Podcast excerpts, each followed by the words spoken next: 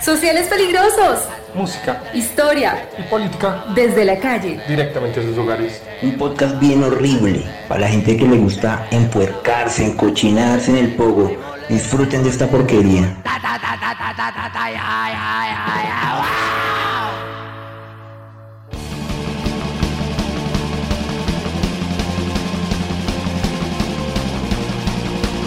Soy Manolo Ubi y este es un saludo para los compañeros de Sociales Peligrosos, los más peligrosos que el demonio.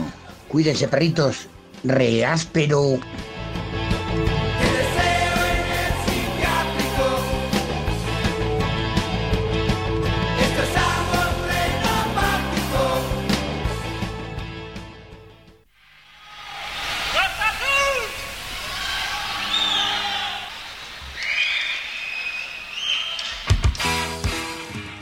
Buenas tardes a todos nuestros oyentes, bienvenidos a una nueva emisión de Sociales Peligrosos. Hoy, como siempre, acompañados con la gratísima presencia de nuestros andréses eh, y también de Harry, el grandioso Harry. Eh, unos en mejor estado que otros porque como que este agite de casi cierre de la cuarentena ha estado complicado, digamos que muchos han celebrado que estamos vivos después de este pequeño apocalipsis que hemos vivido. No quiero sonar tan apocalíptica, pero sí ha estado la cosa como grave. Pero bueno, hoy tenemos un grandioso programa con una banda que nos va a narrar un contexto político muy interesante. Este contexto de la transición española eh, después de una dictadura que duró muchísimo, desde los años 30 hasta los 70, con el general Franco en, en España. Vamos a hablar hoy de Cortatu, y todo lo que han sido estas disputas políticas al interior del territorio español. Eh, y pues nada, Podríamos decir también que con Cortatu vamos a hablar de, de toda esta escena ska que empieza a llegar a España y todo este ritmo, ritmo punk que le van a imprimir a su sonido. Entonces, bienvenidos. Bueno, sí, y para continuar lo que, lo que dijo Dianita, eh, yo creo que contextualizarnos también un poco en, ese, en esa transición política y en ese revuelo independentista del País Vasco, ¿no? Hay que, hay que aclararle a los oyentes que, o sea, el País Vasco y Cataluña son las últimas colonias españolas, o no sé usted cómo lo ve, profe. Bueno, realmente no es que sean em, colonias como tal. Lo que pasa es que España, desde la Edad Media, siempre ha sido un país de países. Cataluña, eh, Navarra, obviamente eh, el País Vasco, lo que es Euskal, eh, Herria, em, realmente eran, eran países, era como una especie de condados en la Edad Media, y estos se unieron y dieron pues paso a lo que posteriormente sería la, corona de Castilla y Aragón, que eran otros dos países, pero como los más ásperos, y que dominaban a los demás. Em, eso se mantiene hasta el día de hoy. De hecho, todas las, las generalidades en España tienen, tienen dialectos, tienen eh, celebraciones propias, tienen una especie como de, manifestaciones culturales muy, muy únicas de estos sitios, pero el País Vasco resalta a todas luces por, por este tema. De hecho, el, euskera, que es el, el idioma que se habla en el País Vasco, es un país que no está ligado a ninguna lengua romance, como si lo puede ser el catalán, por ejemplo, o el dialecto de los gallegos pero el vasco no tiene ninguna raíz, el vasco está como, como por fuera de todas las raíces de los idiomas y por eso los vascos también defienden desde su propia culturalidad esa independencia de lo que en algún momento consideramos como España. Sí, es que digamos que España eh, se parece mucho a Colombia, lo que, lo que decía el profe, que es un país de países, es un país de culturas, es, un, es una comunidad imaginada que no ha terminado de formarse, entonces digamos que ese, ese, ese, ese sentimiento, o sea, yo no sé si llamarlo nacionalista, profe, pero digamos que la música de los 80 en el País Vasco va a tener una transversalidad eh, política dentro de los procesos de independencia del País Vasco. Sin, por ejemplo, ustedes pueden, eh, podemos hablar de eh, independentistas como escorbutos sin ser nacionalistas, o, o usted qué cree, profe. Corbuto es de los raros. De los buenos raros. Porque Scorbuto tiene el, el tema de que no es nacionalista para nada, de hecho son totalmente apátridas, pero sus vínculos con la ETA estaban, estaban digamos, pues se veían por todos lados. De hecho fueron presos por el, por el tema, pero yo diría que no, es, no están metidos dentro de ese nacionalismo o de, de pronto dentro de ese patriotismo musical que había por el momento en el País Vasco en donde, pues en donde surge el rock radical vasco, del cual Escorbuto no va a ser parte, por ejemplo. A pesar de que son de Bilbao, Escorbuto va a decir que el punk no tiene patria, ni siquiera la vasca, y pues van a dejar em, con las manos abiertas y los brazos extendidos a grupos, por ejemplo, como, como, como Cortatu, eh, que les habían, y la polla que les habían dado, digamos, que los habían animado para unirse al rock radical vasco. Entonces yo creía que no es un nacionalismo, sino una especie de, patriotismo vasco que se refleja eh, que se reflejaría en ese, en ese movimiento del rock radical vasco, con estos grupos que además le cantan todo el tiempo a estos temas. Incluso, eh, incluso grupos posteriores como Suspenders, por ejemplo, va a cantarle a, la, emancipación desde, desde otros lados, ¿sí? Morir en las calles, por ejemplo, es un gran tema eh, sobre la independencia de, Euskal Herria.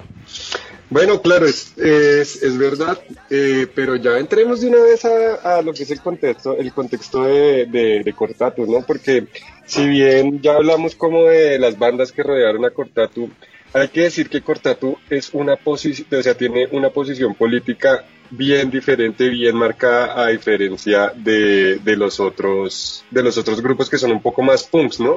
Yo creo que eso está en los ritmos. Eh, Cortatu no solamente se queda en el clásico tupatupa del punk eh, chatarrero español ochentero, sino que le va a meter de todo. O sea, el último ska de Manolo Rastamán, por ejemplo, o Sarri Sarri, van a ser unas canciones de ska que al día de hoy son un epítome del ska español. Bueno, o vasco en este caso, para ser exactos. Es que eso, o sea, digamos, yo he asistido a varios conciertos acá en Bogotá de bandas del País Vasco y siempre la cagan, siempre la cagan eh, presentándolos como, como españoles. Y es que los, o sea, los vascos no son españoles. Y si alguien que está organizando conciertos nos escucha, por favor no vaya a presentar la Polla Records como desde España o a Sociedad Alcohólica. Cuando vino Gatillazo yo tengo el, el flyer y dice desde España. Y uno es como estos hijos de putas, o sea, llevan escuchando la música vasca toda la vida, porque realmente por eso es que Cortatu es famoso, porque, o por eso fue el gran boom de Cortatu, porque era la primera banda que hacía música eh, netamente en, en, en, en, euskera. Entonces, como que si, si usted hace toda su trayectoria, su trayectoria musical con base en una posición política independentista, con base en un idioma que, pues no sé si los oyentes saben, pero era, estaba prohibido en la dictadura de Franco hablar vasco y todos los que hablaran vasco eh, podían terminar en la cárcel simplemente por hablar vasco. Entonces, si usted más o menos escuchó las canciones de Fermín Muguruza y lo presenta como español, coma mierda. Bueno, yo para empezar quiero hacer una cita bien, bien, bien interesante de Fermín. Para cambiar el mundo se necesita educación. ¿Y por qué no hacer pedagogía a través de nuestra música? Es bien interesante esta cita porque hay que resaltar que Fermín era una persona, bueno, fue un pelado que estudió filosofía, psicología y pedagogía a la vez en su juventud, antes de empezar con, con su banda de cortato. También hay que resaltar que Fermín y su hermano, ellos vienen de una familia que eh, son músicos realmente de academia y Fermín hizo parte de una academia musical. Eso que dice Harry es, es supremamente cierto y también es bastante, no sé cómo denominarlo, de pronto irónico, chistoso o, contraproducente, porque si recuerdan, en, yo creo que tal vez uno de sus más famosos álbumes, Cortatu, Cortatu, eh, la tercera canción del la tercera canción del lado A se llama La Cultura. Uno cree que aprender es importante. Uno cree que aprender es importante. Y se convierte en un jodido intelectual que trata de serlo más que los demás se pasa años y años. Uno se pasa años y años. Con la nariz metida entre los libros mientras el mundo se escapa frente a uno. Y esa es una canción en donde Fermín critica a la gente que se la pasa estudiando años y años y que no hace nada por realmente eh, cambiar la situación del mundo. De hecho, en una entrevista que él va a dar para hablar de, lo que ha sido Cortatu y de sus proyectos eh, creativos y de sus, sus, proyectos políticos y de todo su activismo, él va a decir que esa posición política que tiene está muy, muy permeada por el hecho de haber nacido en Irún en 1963, porque él va a decir que tuvo que vivir todo este tema de la zona fronteriza, ver el contrabandismo, la represión, las huelgas y los últimos años del franquismo. Eh, entonces eso es muy, muy interesante porque mm, él siempre eh, lo que cuenta es que parte de sus composiciones y el ejercicio eh, de hecho de componer tiene que ver con observar lo que está ocurriendo en su país y, pues todas estas injusticias, la segregación, la discriminación. Eh, él cuenta que incluso yo diría que es casi un ejercicio etnográfico, empieza él a guardar lo que ve en prensa sobre, sobre lo que está pasando, eh, los excesos de la fuerza pública, eh, lo que está en juego también en las discusiones frente um, a, los movimientos independentistas. Entonces es bien, bien interesante ver que no es solamente la inspiración como de su experiencia de vida y ya, sino que está súper dateado con lo que está pasando en ese momento en, en su país. Obvio, y es que bueno, hay que entender que en este caso Cortatu es una banda que inicia desde 1984 con los dos hermanos Fermín y, y, su hermano junto a otro pelado más que se les unió. Esos manes era, eran personas que realmente venían de, de, ser criados musicalmente. Esa diferencia, muchas bandas de las que hemos hablado son personas que realmente estaban preparadas para hacer música. No vinieron a improvisar ni a hacer sonidos. Yo creo que por eso también es la parte fundamental de, de Cortatu de llegar tan duro hacia, hacia el movimiento musical de la época, porque realmente ellos, bueno, ellos tienen sus episodios donde conocieron a, a The Clash, conocieron también, en este caso, a David en, en, conciertos, y pues obviamente Fermín que ha impactado, su primer eh, single que graban es una canción, un cover de Business, que es Mierda de Ciudad.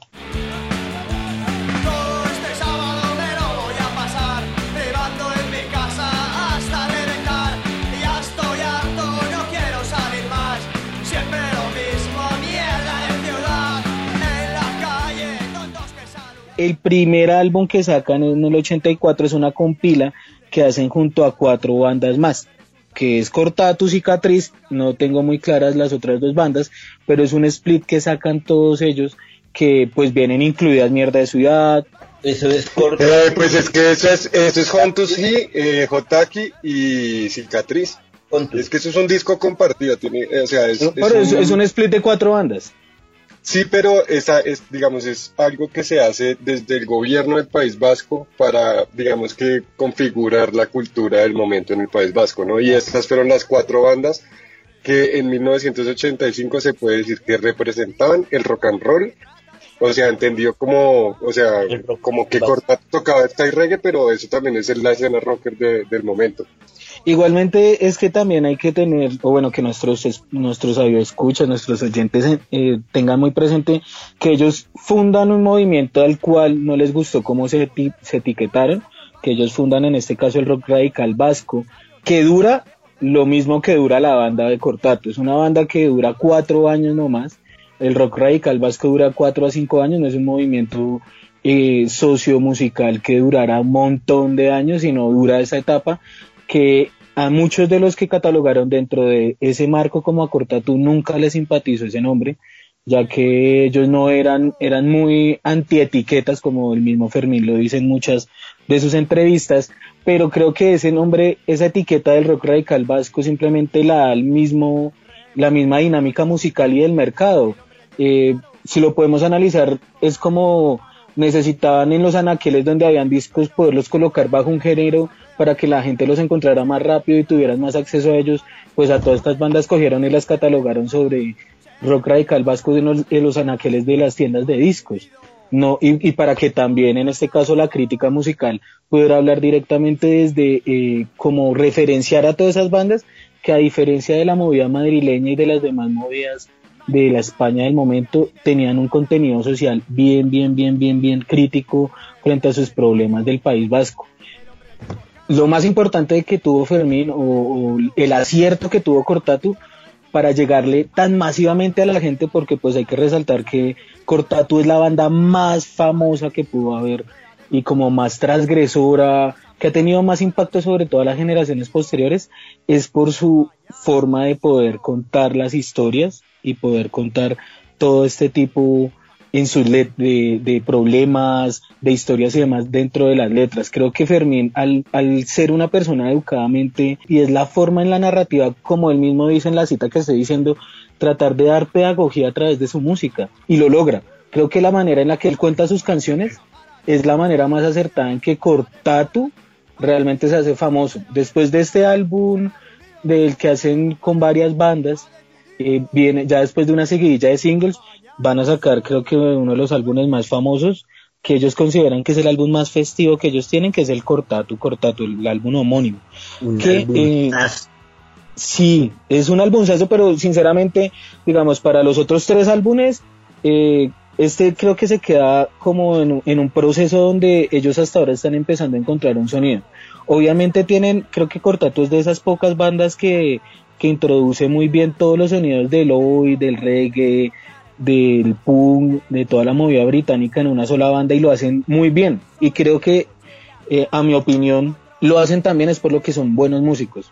No cualquiera hubiera podido lograr, digamos, ese nivel musical que tuvieron y como esa fluidez musical y ese acierto musical si no hubieran sido personas preparadas anteriormente. Y pues es que en este álbum tenemos himnos que toda la puta vida vamos a escuchar, que de verdad nos van a marcar, por lo menos a mí me marcaron mi niñez también como el de los 13, 14 años que pude escuchar Cortatu, que lo escuché en un cassette que me acuerdo que, no sé si, si Ramírez se acuerda de Moya, de Rodrigo Moya, el de Claro, Campiña. claro, claro, claro. Eh, sí. Yo me acuerdo que en esa época él salía con Jessica Condo y él me lo regaló.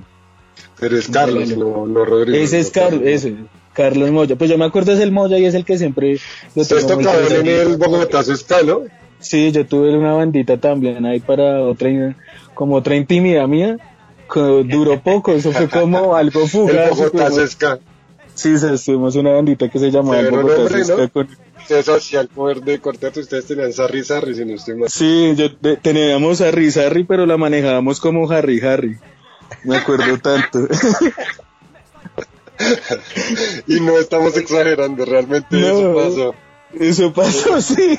Harry, decía ahí el tema de la influencia de, de digamos, del, ska, obviamente, dentro del dentro de, la formación de Cortatu, cuando pues empieza en el 84-85 y que después ya como él también anotó, ven a The Clash y a The Beat en San Sebastián, pero hay otras dos bandas que son, digamos, por lo menos desde el, desde el hoy y desde el punk, creo yo, son, son necesarias para definir el sonido que va a marcar a Cortatu posteriormente, que son Herzainak y Zakarrak.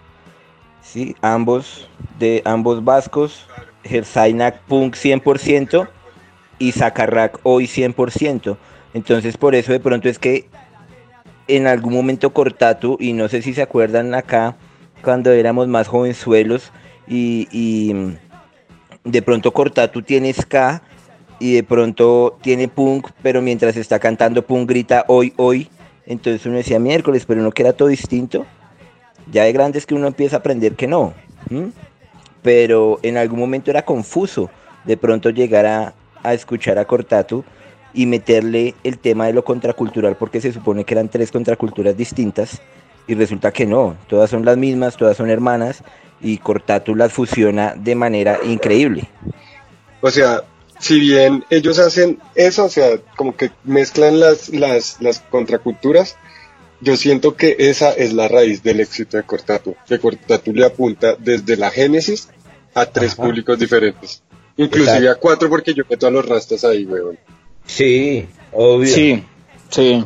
Y además que aparte también de, es que por eso les decía que el éxito de ellos también parte de que sean buenos músicos y que aparte de esto tengan a una persona que es la que crea las canciones y es el compositor musical y letrista de la banda que eh, pues es Fermín, que es una persona que sabe poder comunicar sus ideas y que las comunica de una manera muy asertiva. Uno empieza a escuchar todas esas canciones y tienen un hilo conductor bien bueno que creo que lo logra gracias a que Fermín es una persona que obviamente al haber estudiado pedagogía, filosofía, psicología, puede dar eh, una forma muy acertada de comunicar sus ideas y esos problemas. Aparte que Fermín también al ser una persona bien activa en todos los temas sociales y en las problemáticas sociales, no tan, no solamente del País Vasco, sino él después pues ya en años se empieza a involucrar con el activismo a nivel mundial en varios países, creo que, que, que le pega muy duro eh, a poder comunicar esos problemas de la manera tan acertada que lo hizo él en su momento. Hay canciones como Nicaragua Sandeísta.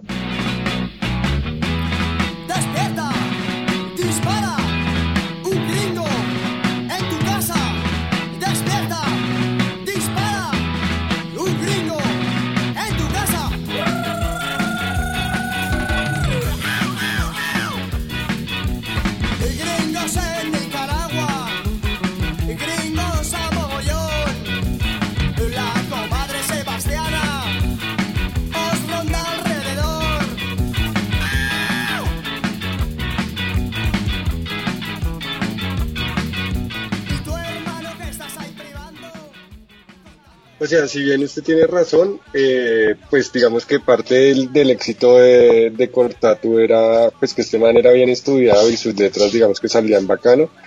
Eh, yo creo que más allá de eso, la popularidad de, de, de Cortatu se basa es en las giras que tuvieron.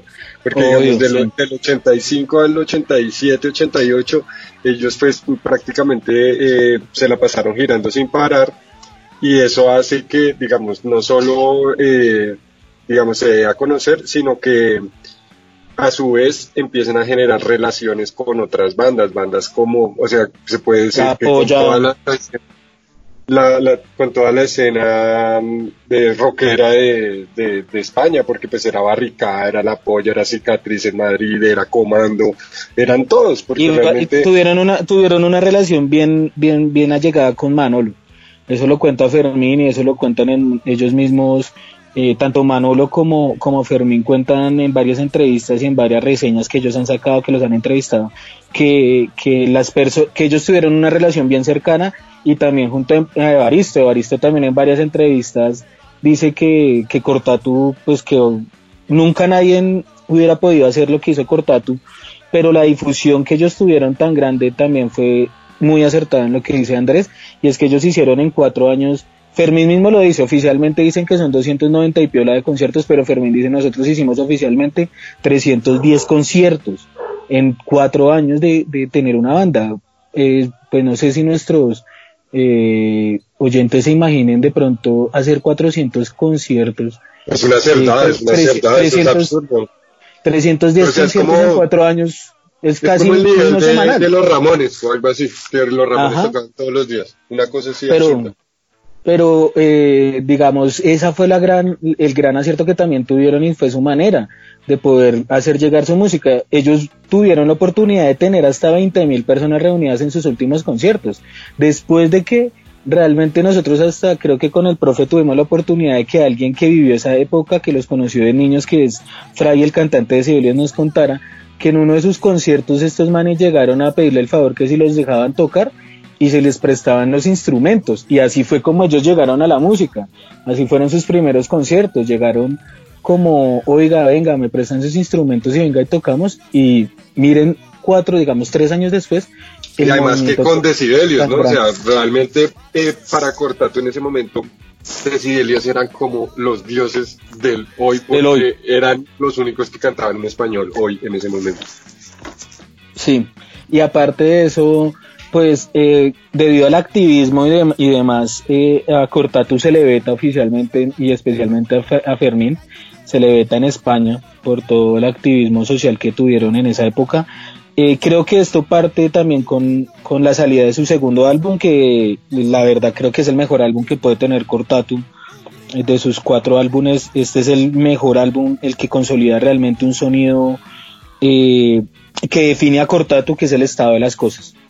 El estado de las cosas es el, el Pero álbum que es como el, es el más exitoso, yo creo que comercialmente, porque para mí, o sea, como fan de Cortatu, el, el álbum más hijo de puta de los manes es el primero. pero yo creo que a nivel de, de difusión y de alcance y de todo esto, yo diría que, que, el, que, el, que el estado de las cosas la logra por Es ese lado. sa- sabe también que, que creo que le da ese sonido y porque creo que también pega tan duro e- ese álbum más allá del primero, es por cómo consolidan un, un sonido más serio en sus letras. Si ustedes se dan cuenta, el, el primer álbum tiene, tiene ese aire más festivo, más jocoso, muy traído del ska, del tutón de, la, de esa época, eh, de esa influencia musical que pues era más festivo. Ustedes escuchan el estado de las cosas y pues abre con una canción que es la línea de al frente. Siempre me ha interesado esa que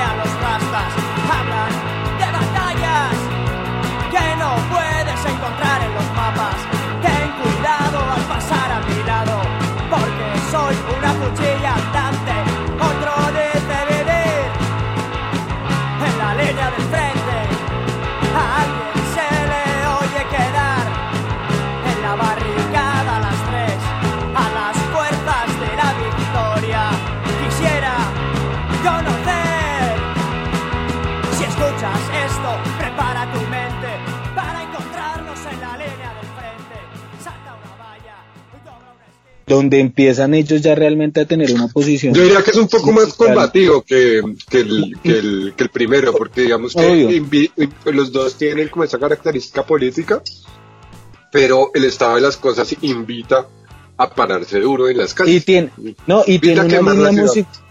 Y tiene una línea musical que, digamos, tiene una línea eh, de con- conceptual durante todo el álbum que realmente indica esa, a esa protesta, a ser contestatarios, a esa crítica social que ellos tuvieron frente a los problemas que tenían en, en el país. Hay una de las canciones que, eh, que hace referencia también el de Hotel Montbar.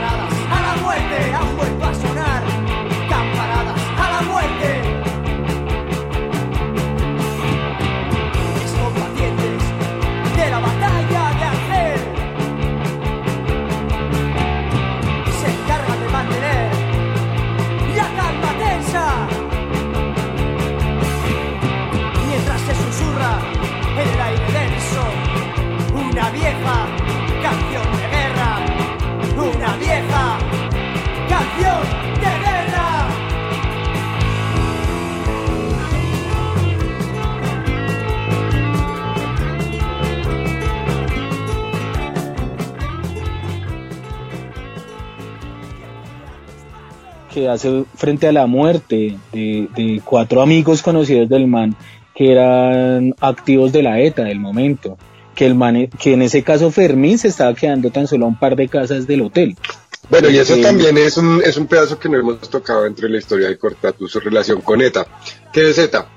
ETA significa Euskarita, Euskaritasken Asuna, que significa País Vasco y Libertad. Cuando, digamos, cuando se refieran a la ETA, no, no digan la ETA, porque la es una, es un, ¿cómo se diría? Es, un, es una, es un pal- es una palabra en español y ETA es un, son las siglas en vasco. Entonces, digamos que la ETA le decían los, por ejemplo, no sé, eh, los tombos le decían la ETA a ETA para hacerlos, digamos que, para ponerles el, El señalamiento. el pues como el, para ponerle, gracias profesora la palabra, castellanizarlos. Entonces, digamos que es una forma de, de luchar desde el lenguaje y desde una guerrilla, porque es que hay que aclararle a los, a los, televidentes que es que ETA está al nivel de IRA, está al nivel de las milicias urbanas del ELN para traerlo algo así como más, más, más cercano y que un, o sea, que un, todo un circuito musical estuviera relacionado con la lucha armada de ETA es una parte clave para entender primero a Cortato, segundo a España y tercero para entender cómo era la importancia que tenía ETA para la juventud rebelde de la época. O sea, qué tan importante era ETA para la juventud en los 80, pues eran héroes prácticamente para, para todo. Para Y, y vascos. es, Y en, y en especial en ese álbum del estado las cosas se ve muy reflejado. Quieren que ustedes ven, o bueno, nuestros oyentes los invitamos a que puedan buscar la imagen del álbum y en la imagen del álbum dice milicianos antifascistas. Entonces ellos ya están involucrados de una manera mucho más frontal y radical frente a su problemática, frente a su posición política, a su, a su posición social y obviamente Fermín se convierte en un activista, creo que de esos activistas bien, bien, bien transgresores a nivel mundial. Por si no lo sabían, de pronto para que, o no sé si de pronto alguno lo sabe, pero eh, el nacimiento de Mano Negra viene muy de la mano de que en este caso Manu Chao hubiera podido escuchar a Cortatu. Sí, esa relación de la que hablas entre Mano Negra y Cortatu es algo que incluso Mariano Goñi Em, va a reafirmar en una entrevista que van a encontrar fácilmente en internet y que es muy interesante, también por quien es Mariano Goñi, que ya en un momento les, les comento. Eh, él va a decir que no se puede entender, entender Mano Negra sin Cortatu, así como tampoco se podría entender Cortatu sin la influencia de The Clash. Él va a decir que para ellos, para toda esta movida cultural post-franquista, Clash fue algo así como una epifanía eh, que llega más o menos en 1981, eh, donde ellos pueden asistir a un primer concierto de la gira europea que estaba haciendo The Clash. Entonces dice que, y abro comillas, que hasta aquel momento todo el mundo vestía con camisetas de cuadros y de pronto las crestas empiezan a salir, las chupas de cuero empiezan a crecer, las bombers, las botas skins. ¿Sí? Eh, bueno, y para quienes no sepan quién es Mariano Goñi, es a quien se le va a adjudicar este, término de rock radical vasco. Dicen que él es quien lo crea en 1983. Y este hombre es bastante importante porque es quien funda los sellos discográficos Soñua y Oiuca, perdón, eh, que es un sello en donde podemos encontrar grandes bandas de esta movida. Ahí podemos ubicar, por ejemplo, a Cortatu, La Polla Records, Barricada, Escorbuto, Sociedad Alcohólica, Tijuana en Blue o Platero y tú. Y más adelante vamos a encontrar que ellos dos empiezan a compartir muchas de sus giras hasta el día de hoy, empiezan a tener a compartir espacios, ideas y demás, porque realmente en este caso Manu Chao era muy, muy, muy fanático de Cortatu antes de que lanzara su banda, antes de que saliera Mano Negra oficialmente. Entonces esto, esta connotación da la importancia que tiene una figura como Fermín y como tiene el álbum del estado de las cosas, que por eso decía que de pronto es el, el, el álbum que realmente le da un sonido más más de lo que va a terminar siendo Cortato y de lo que termina siendo Cortato a nivel histórico y también Fermín, eh, aparte del primero. Obviamente el primero es también un álbum muy, muy buenísimo, porque no hay que negarlo a nosotros, por lo menos a mí me encanta también. Pero ya viéndolo musical. Sí, yo, yo tengo una banda que se llama Leche de Rata y nosotros sacamos el cover de Don Vito. Mm, el estado de las cosas yo creo que a nosotros nos gustó tanto aquí en Latinoamérica porque escuchamos la reedición. La reedición del estado de las cosas tiene tres temas que son la locura, que son hay algo aquí que va mal.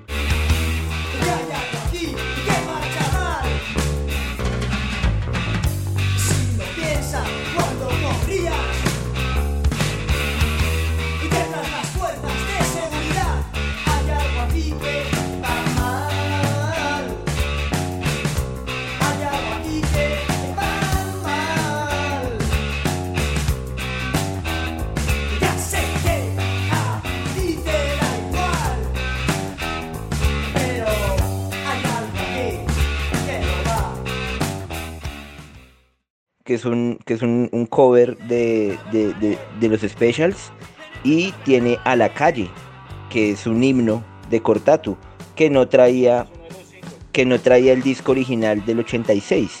Por eso cuando llega acá el estado de las cosas y tiene como empieza con la línea del frente, el estado de las cosas y va terminando con A la calle, es un disco que es completamente una invitación a la protesta política, eh, a la insurrección y que obviamente con Obviamente con, con, con, Cortato y sabiendo sus vínculos con ETA, o con la ETA como decimos los franquistas, eh, es, es, realmente una cosa que, que, que invita a, a, la lucha. y Dianita sale con caras así que... No mentiras, es broma, no. Franco, Franco muerte, muerte a Franco y hay que tumbar todas las estatuas que quedan de Franco, las poquitas que quedan en Salamanca y los medallones que están en las, universidades. Hay que quitar todo ese gato.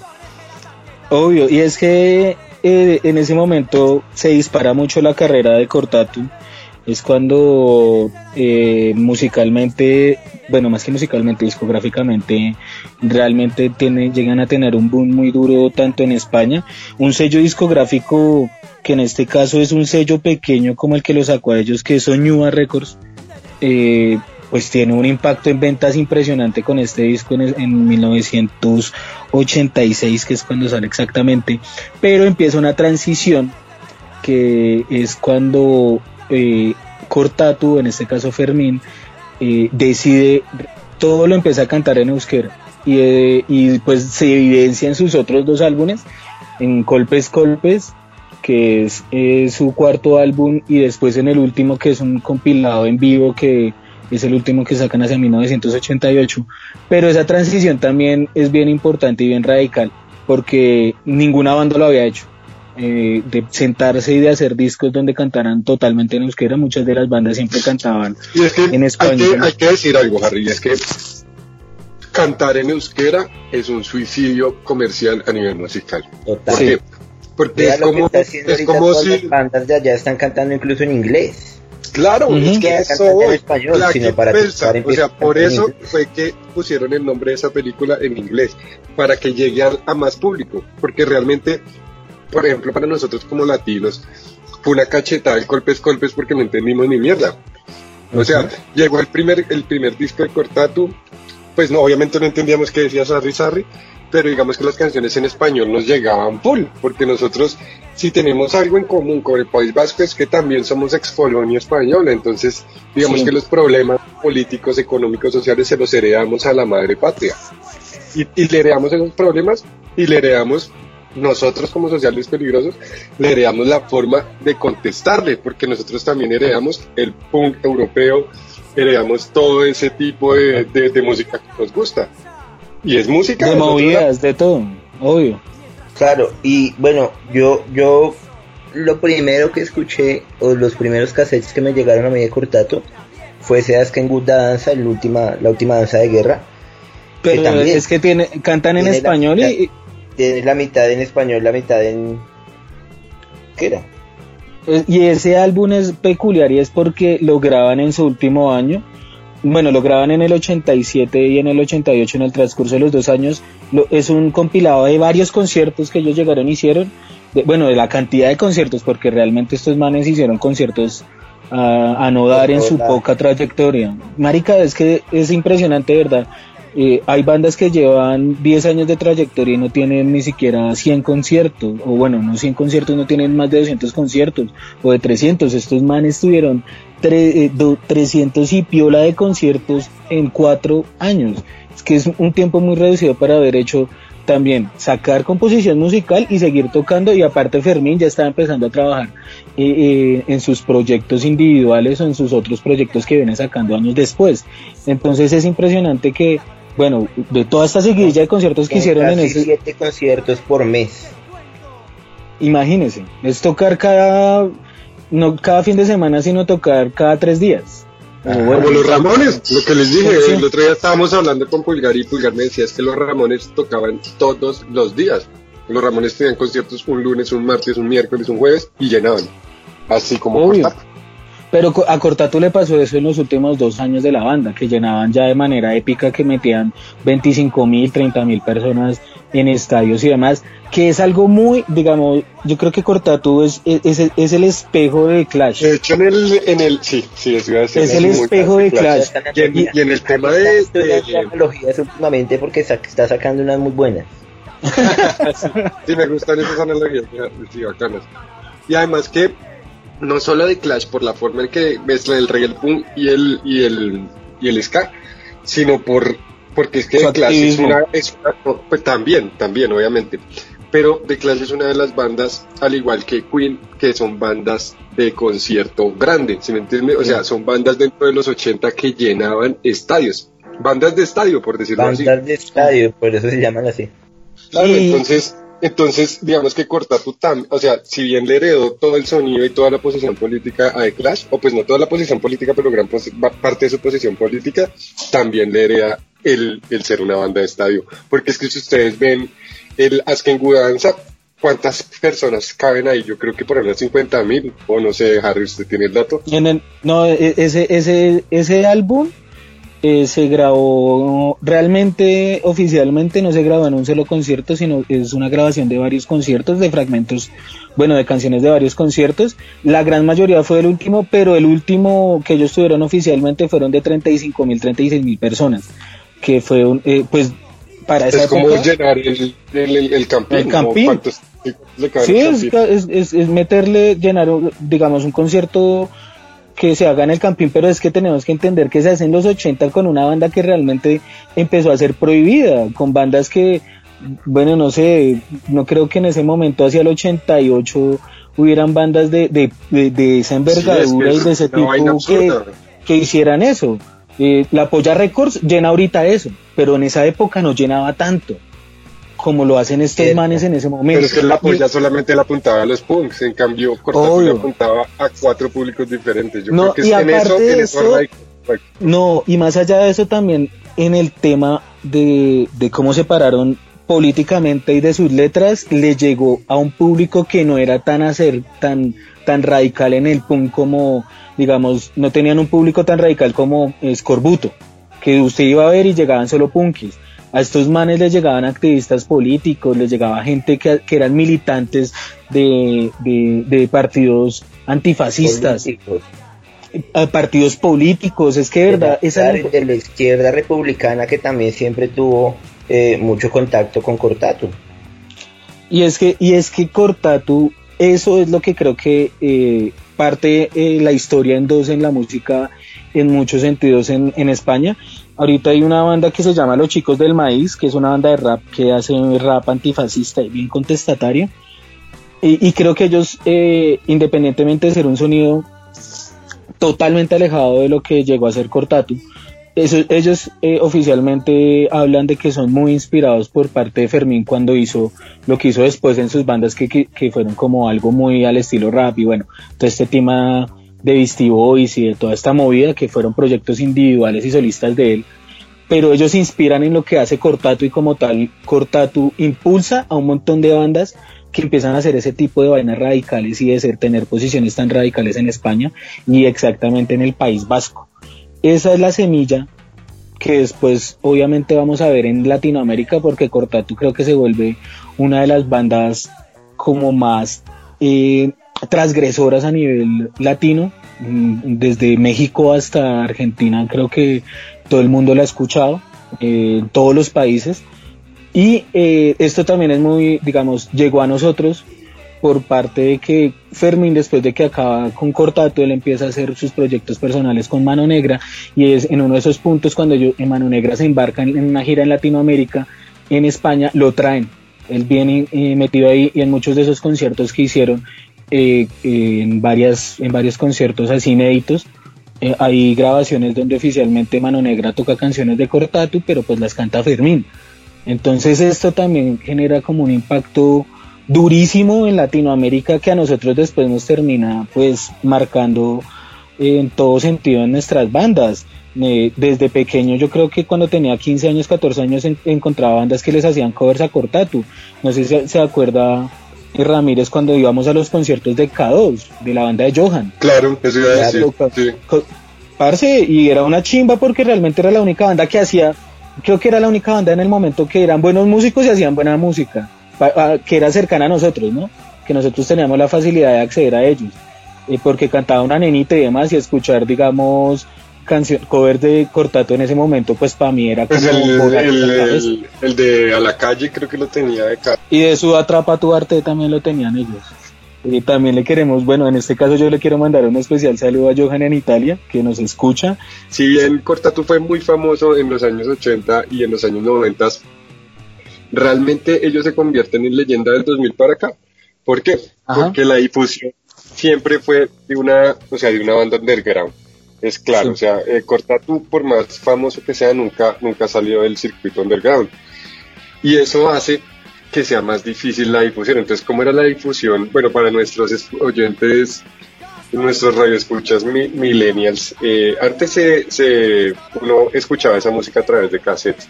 Y la difusión de cassettes era a través del cambio. Entonces yo tengo un cassette que tú no tienes y tú tienes un cassette que yo no tengo. Entonces nos prestan, nos hacemos un corto préstamo. Yo grabo el cassette que, que, que me prestaron y él graba el cassette que yo les pasé. Y se lo Entonces, presto si digamos- no es caspa, ¿no? Y se lo presto Claro. bajo las son- condiciones de que yo crea que usted es, que usted es merecedor de tenerlo. Exacto.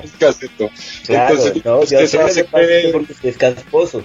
Claro. Obvio. no, más Es que eran las, de- la- la- las dinámicas, creo que nosotros crecimos frente a una dinámica de, de pertenecer a, a una, una subcultura, bueno, a un grupo contracultura, como lo quieran llamar, pero creo que, que crecimos frente a una dinámica donde no era fácil, no teníamos fácil acceso, donde hacernos lo merecedor era porque nos lo hacíamos merecer en la calle, realmente era en la calle, porque era pararse, era todavía tener esa dinámica de la violencia, de que usted lo llevaban en la buena porque usted era parado, porque si usted le decían que era un rudo, no se cagaba porque un calvo se le iba a tirar, sino se le paraban los traques, porque también no le comía, porque llegaba un punkero a un evento, no le comía, se le paraba re duro, y, tenía una convicción y, día a día seguía teniendo esa, esa misma estética, esa pinta y seguía parado en lo suyo.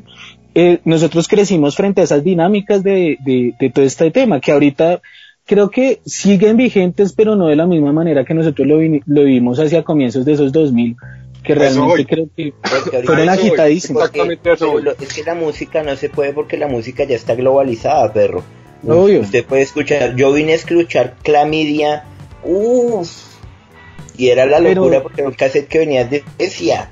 Pero, pero, pero mire que Ahorita eh, no si se algo- mete a YouTube y escucha Por eso yo ubico la, um, digamos que la leyenda de Cortatu de los 2000 para acá. Sí, sí, fuimos no, y- nuestra generación, o sea, tanto en Europa como acá. ¿sí? Además Fue que nuestra además- generación la que, la que realmente popularizó, o pues A digamos Cortatu. que no, no, no la popularizó porque ya eran populares, pero realmente la masificó. O sea, Cortatu se volvió más masivo en los años 2000 con el tema de lo que hablábamos ahorita con el profe de la globalización de la música, de YouTube, de todo este tipo de, de facilidades para escuchar música. Y, por, y yo creo que reflejo de esta, digamos, de esta masificación de Cortatu en los años 2000 fue lo que viene, o pues no solamente de Cortatu, sino de todo el rock radical vasco y todo lo que pasó en los 80, es lo que se refleja en la película Black is Belza. Bel- Black is Belza. Y es que también sobre este tema de la globalización de la música, lo interesante es que la industria musical se ha tenido que reconfigurar y readaptar porque ya no pasa por, eh, digamos, el control de lo que es el mercado que la misma industria ha configurado, sino que se abre la posibilidad de generar otros tipos de consumo, otro tipo también de apuestas musicales y que ya no solamente las líneas estéticas están eh, configuradas de acuerdo a lo que es la demanda, pues en términos de la de la ganancia de esta industria eh, musical, sino que se empiezan a consumir otro tipo de formatos y, como les digo, otro tipo de líneas estéticas e incluso de propuestas audiovisuales o transmedia, como lo que está haciendo en estos momentos Fermín. Em, y todo esto se logra también eh, gracias a, esta posibilidad ¿no? que se abre a partir de, de lo que dispone la Internet, como precisamente lo estamos haciendo nosotros con este podcast. Eh, lo estamos haciendo a nuestra manera, lo estamos haciendo por autogestión y, y pues nada, la idea es seguir eh, en esa onda y creo que en eso Cortatu también eh, es muy coherente porque pues sobre todo Fermín se ha mostrado firme frente a, a su postura anticapitalista, siempre lo ha dicho abiertamente, es ateo y creo que, que esta onda anticapitalista lo permite también eh, la red y la internet que hablas de Black is Belza, hay una historia bien interesante detrás de, este proyecto audiovisual y es que él estuvo revisando unos periódicos casualmente de 1965 y en la comparsa de San Fermín que estaba en esos momentos en la Quinta Avenida se habían, eh, bueno, donde en esas comparsas pues hay unos, unos eh, gigantes eh, que se utilizan, pues digamos, es como todo este desfile que habitualmente eh, se hace, que ya es tradicional en los Estados Unidos. Y entonces eh, algunos de estos gigantes negros, recordemos que en la década de los 60 el tema racial era bastante tenaz, eh, se prohibió una prohibición explícita de que estos gigantes negros desfilaran. Entonces él guardó estos eh, artículos de periódico y los guardó para hacer algo con ellos posteriormente para mostrar el racismo, la censura y la prohibición, así como hace con muchas de sus canciones. Entonces él cuenta en esta entrevista que desde el 2006 empieza a meterse en todo este campo audiovisual y particularmente ya en el 2009 es cuando decide hacer una película de animación donde se cuente eh, esa historia. Entonces ahí empieza a hacer varias colaboraciones y pues invitadísimos a que revisen eh, no solamente el proyecto audiovisual, sino también la exposición que se mostró en el 2014. Entonces eso creo que se convierte también eh, e impulsa y catapulta a Fermín también en esa figura mítica que es al día de hoy, que se convierte en una figura al nivel de, de Manu Chao, por decirlo, en pocas palabras. Sí, pues para hacer como la, la comparación, pero realmente Manu Chao es gracias a Ajá. Manu Chao es gracias a Fermín, que es la lógica real. Pero, pero pues habla mucho de Fermín, realmente de la persona que es Fermín. Creo que es de esos pocos artistas que son vigentes en este momento, que siguen con una movida musical y con propuestas musicales interesantes, porque yo las he escuchado y realmente el man hace desde un dub brutalísimo hasta en sus nuevos discos hace un punk bien interesante. Obviamente se le nota la academia musical que el man ha tenido y también su academia educativa en cuanto a todo el tema académico que, que, que el man pudo tener. Este sí es un piro reeducativo. Sí, un pedagogo reeducativo. Ese sí es el original pedagogo reeducativo, porque él sí era pedagogo.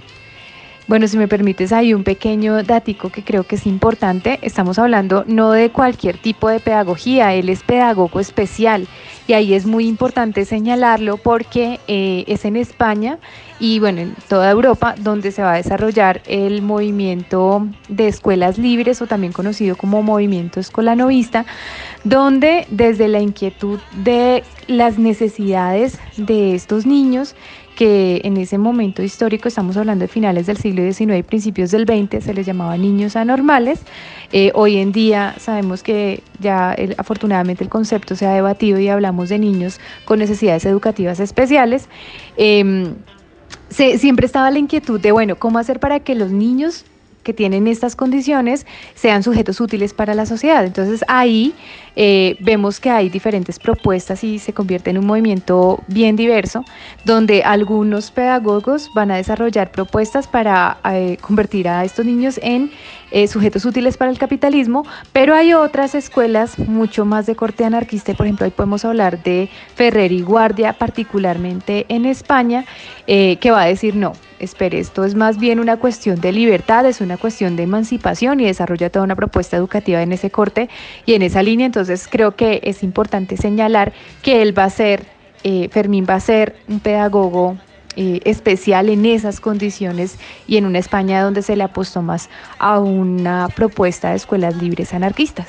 Para ir finalizando, creo que, que eh, Cortato y creo que este programa en especial se lo quiero dedicar a esa generación o se lo dedicamos todos a esa generación finales de los 80, principios de los 90, que es nuestra generación, que tuvimos que crecer eh, frente a circunstancias sociales durísimas, frente a movimientos culturales bien, bien, bien duros, donde creo que nos tocó con las uñas llegar a bandas como Cortato, pero que marcaron nuestra vida, eh, que marcaron la vida de amigos que ya no están, eh, amigos que están lejos y que trae muchos recuerdos que realmente siempre van a ser parte de nosotros.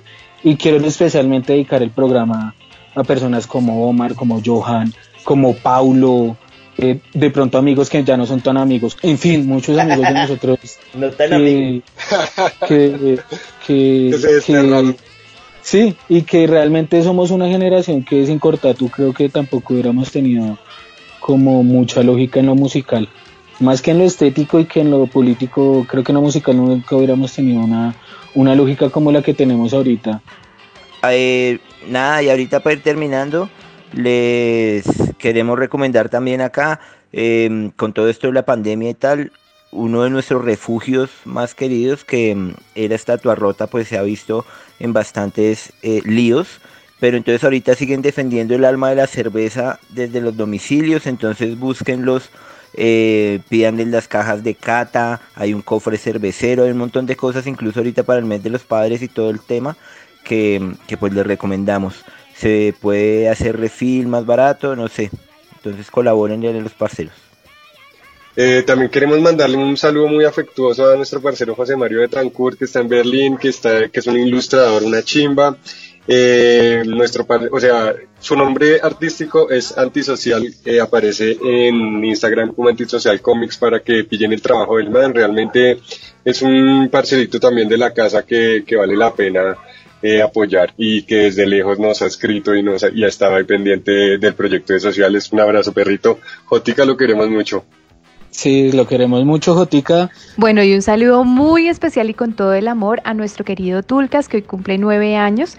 Él no solamente ha acompañado todas las travesías de este grupo de trabajo, sino que también ha sido la inspiración de la imagen de Sociales Peligrosos. Entonces, un feliz cumpleaños a esos ojitos que a veces son un poco manipuladores cuando está pidiendo comida, pero lo queremos con todo nuestro corazón. Entonces, feliz cumpleaños. También quiero, ya para finalizar, enviarles un saludo muy, muy, muy especial a las personas que nos han apoyado, en especial a Nats y a Lorenita, también al negro Jairo, que, que son parceros que le han puesto muchas ganas eh, a nuestro proyecto, que lo han escuchado, que lo rotan, y pues gracias a ustedes, de verdad, el programa no sería nada sin ustedes. Realmente lo hacemos es por ustedes, esa es la motivación que tenemos cada ocho días de sentarnos, grabar, hablar pura basura y, sacarla hacia el aire eh, para entretenerlos una horita o menos de una horita cada sábado. Y pues nada, eh, esperamos que nos sigan escuchando.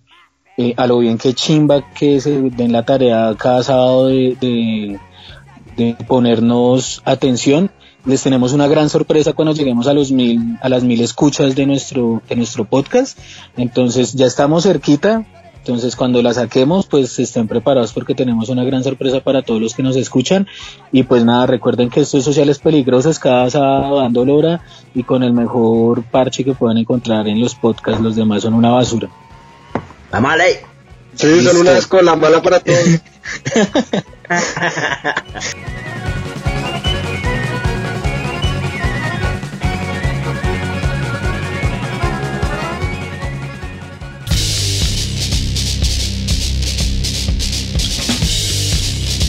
Buenas noches, parcero. Les habla Jorge Fernando López, vocalista y bajista de la banda Mentes Estrellas de la ciudad de Manizales. Un abrazo y un saludo enorme a los que hacen posible el programa Sociales Peligrosos. Invito a todos a que sigan escuchando programas con tan buen contenido y tan buenas propuestas. Saludo y aguanta el pum, parceros, desde Manizales.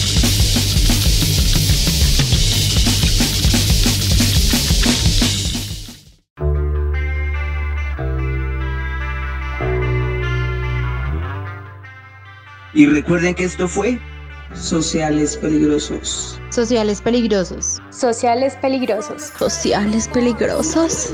Sociales Peligrosos. Sociales Peligrosos. Sociales Peligrosos. Sociales Peligrosos. El mejor podcast de esta gonorrea de ciudad. Gonorrea Ome.